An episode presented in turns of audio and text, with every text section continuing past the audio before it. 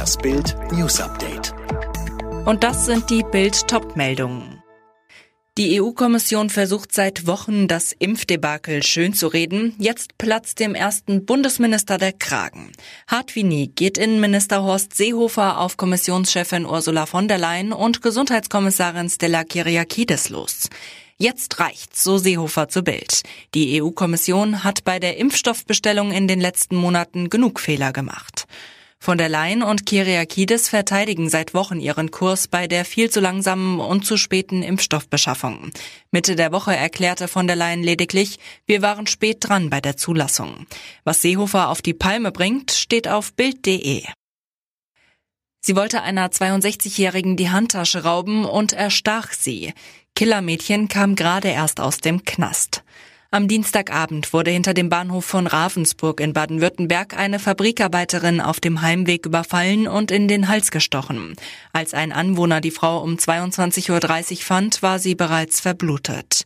Bilder aus Überwachungskameras führten die Beamten zwei Tage später zur mutmaßlichen Täterin. Es ist Jasmin aus Aulendorf, 23 Kilometer vom Tatort entfernt. Die Killerin ist erst 15 Jahre alt. So jung, so brutal, so kaputt. Sie war wohl auf die Handtasche der Frau aus, sagt Polizeisprecherin Daniela Bayer zu Bild.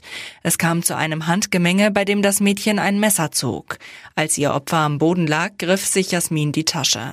Auf der Flucht warf sie die Beute weg, ohne etwas zu entnehmen. Alles weitere zu der schrecklichen Tat auf Bild.de. Und jetzt weitere Bildnews.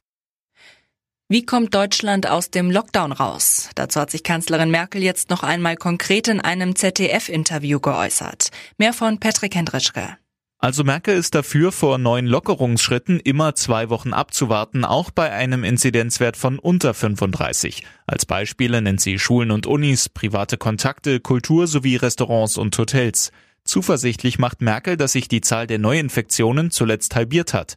In Sachen Impfungen rechnet sie damit, dass man im April eher Probleme haben wird, alle zur Verfügung stehenden Impfdosen auch sofort zu verimpfen.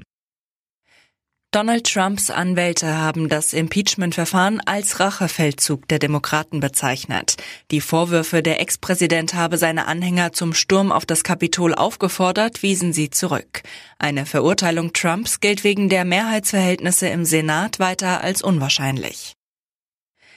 Nach der Einigung der GroKo auf das Lieferkettengesetz befürchtet die Wirtschaft zusätzliche Belastungen für Unternehmen. Das Gesetz soll ab 2023 große Firmen zur Einhaltung von Menschenrechten auch bei Zulieferern im Ausland verpflichten.